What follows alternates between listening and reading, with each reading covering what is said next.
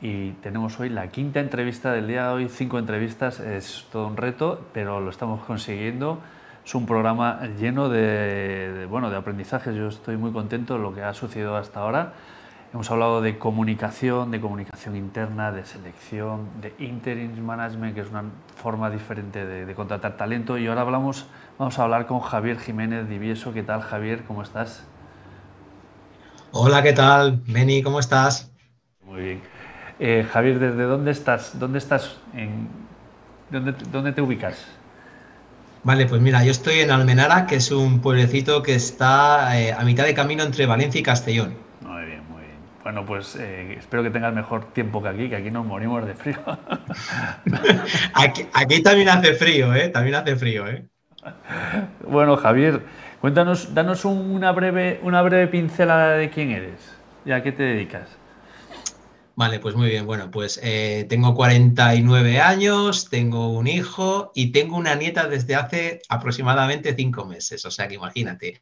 Eh, ingeniero, de ingeniero de profesión, aunque bueno, me, he dedicado al mundo empresarial y he trabajado, bueno, pues ocupando diferentes posiciones desde jefe de ventas, jefe de recursos humanos, director, director territorial.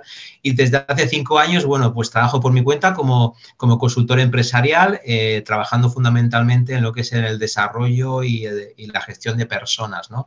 Trabajo sobre todo la parte de formación, coaching, mentoring y esa consultoría empresarial donde el foco lo ponemos en las personas, en los resultados.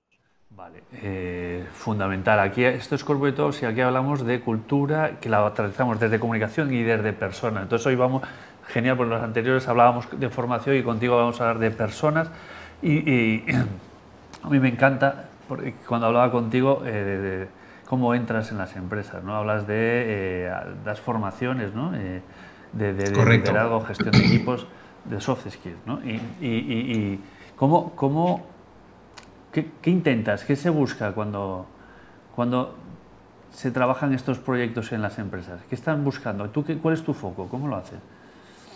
Vale, fíjate, yo creo que el foco habitualmente cuando, cuando, te, cuando contactan conmigo y me, me llaman, ¿no? Habitualmente siempre es con, con, como digo yo, con una pastilla, ¿no? Una pastilla milagrosa, ¿no? Es decir, oye, Javier, mira, quiero que nos des eh, un curso de formación eh, sobre habilidades comerciales o sobre cómo gestionar equipos.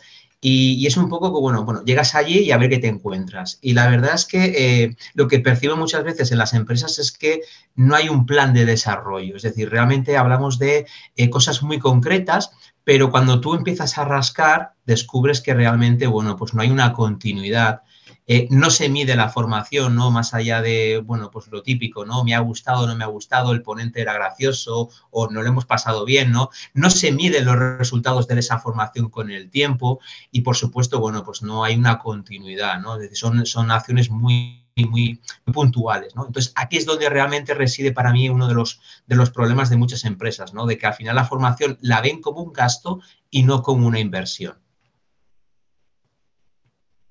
Muy bueno. Em, y, cuando, cuando llegas ahí, o sea, yo que he trabajado en multinacional y, he, visto perfiles que son resistentes, ¿no? ¿Y cómo, cómo vences esa resistencia? ¿Cómo, ¿Cómo consigues, o sea, para ti cuál es el éxito de una formación?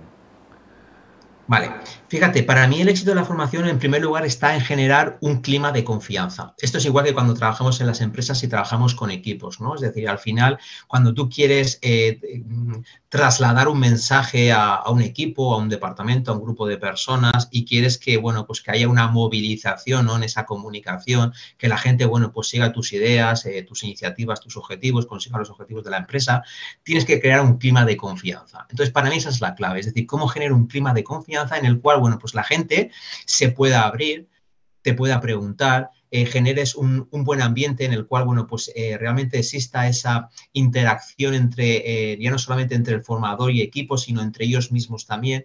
Y en ese contexto en el cual, bueno, pues uno se siente cómodo, se siente que tiene capacidad de abrir, de expresarse sin miedos, ¿de acuerdo? en ese momento es cuando para mí, bueno, pues la formación es mucho más factible de que entre, ¿no? Y también, sobre todo, pues fíjate, una característica que creo que es muy importante es generar humor. no un humor en el sentido de contar chistes y nada por el estilo, sino que realmente pues generar ese, esa buena sensación, ¿no? Esa, esa sensación donde la gente no solamente aprende, sino que también disfruta. Creo que es muy importante eh, añadir el concepto de disfrute a todas las cosas que hacemos en la vida, ¿no? Y por supuesto en las formaciones. Al final el humor es una excelente herramienta de conexión ¿no? con, la gente. ¿no? Sí, sí, totalmente. como se suele decir, ¿no? La, la, sonrisa es la, es la distancia más corta entre dos corazones, ¿no? Y esto, por ejemplo, en los comerciales yo creo que lo tienen muy claro, ¿no? Es decir, cuando llegas a un cliente, ¿no? Con esa sonrisa que permites, bueno, pues acercarte, ¿no? A la persona que tienes enfrente, desde luego. Oye, y, que cuando hablábamos antes de, la entrevista, me, eh, me hablabas de que tú ibas a empezar, o sea, a ver, voy a dejarlo ¿Cómo, ¿cómo, cómo ves la formación hoy, hoy en nuestros días? ¿Cómo, o sea, ¿Por qué tenemos que formarnos? Claro, Fíjate, tenemos que formarnos, eh, podemos verlo como quieras, ¿no? Porque eh, o es que te gusta o es, un, o es algo que para ti entra a forma de tu ADN, ¿no? O como una obligación. En cualquier caso, hay que formarse. Y hay que formarse porque, bueno, ah, se habla mucho de los entornos buca y todo este tipo de cosas, ¿no? Y, otros conceptos que han salido más modernos. Pero fíjate que al final eh, una persona, si no se forma, como yo digo, pues se vuelve obsoleta, ¿no? Y, y yo siempre digo que la formación fíjate, ya no solamente porque tú no aprendas o no avances, sino es que si tú no haces nada por avanzar, hay mucha más gente que sí que está haciendo cosas y que por lo tanto va a avanzar por delante de ti. Es igual que las empresas, ¿no? Yo les digo, siempre digo que, bueno, al final las empresas si no invierten en formación y porque lo ven como un gasto, bueno, hay otras muchas empresas que sí que lo consideran como una inversión y por lo tanto nunca te vas a quedar en el mismo sitio, siempre vas a tener, te vas a quedar en una segunda línea. Por lo tanto, fíjate, yo siempre recuerdo además que cuando, cuando empezaba, cuando empecé el colegio, recuerdo una, una, frase de mi padre, ¿no? Que me decía, eh, hijo, ahora empiezas un camino que no tiene retorno y que nunca se acaba. Y es que es verdad, es que la formación no tiene un fin. Eh, ¿Y qué? Estoy congelado, no sé. ¿Me oyes bien? Sí, sí yo sí que te oigo. Yo sí que te oigo. Vale. Oye, em, porque no puedo estar más allá y además me sorprendió mucho que tú estás iniciando un doctorado. Correcto, correcto. Es que me, me dejas... Pues, pues fíjate, eh, Benito, sí te oigo. Em, tú me oyes, ¿no? A mí. Sí, sí, sí, sí. Vale, perfecto. Pues sí, mira, estoy iniciando un doctorado porque, bueno, una de, una de, las, de las áreas en las que yo, bueno, pues me dedico fundamentalmente a las empresas es toda esta parte, ¿no? De, personas, de recursos humanos, liderazgo, gestión de equipos, soft skills.